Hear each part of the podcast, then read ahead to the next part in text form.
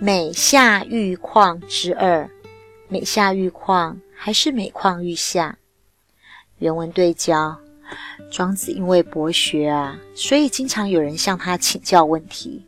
有位东郭子问学于庄子：“所谓的道，究竟要在什么地方才能够得以显现彰显呢？”庄子回答道：“道啊，是无所不在的。”东郭子听后便问道：“那么，可否请您举个例子来说明一下呢？”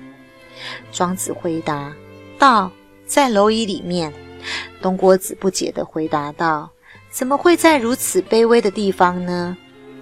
道啊，在杂草之中呢。东郭子又回答道：“为什么又更卑下了呢？”道啊，在瓦片砖块之中。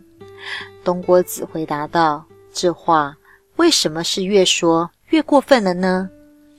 道啊，在屎里，在尿里呢。听到这里。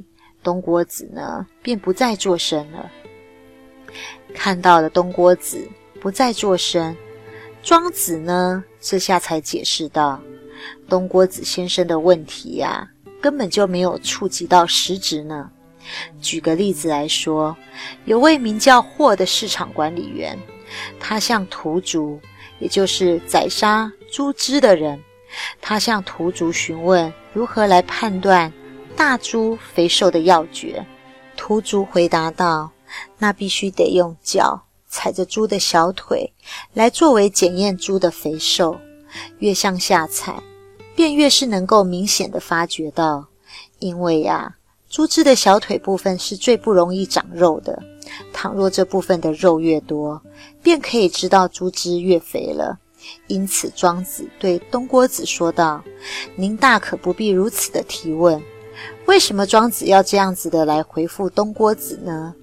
因为道啊是不会离开一切事物的，因此美下玉矿的成语便是由庄子和东郭子的对话而来的。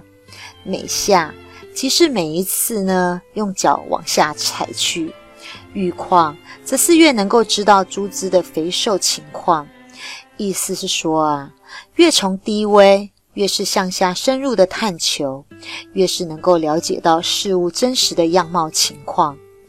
东郭子代表着一般人对于道根深蒂固的价值判断，以为道非得是望尘莫及的高深学问不可。而有以上的对话之中，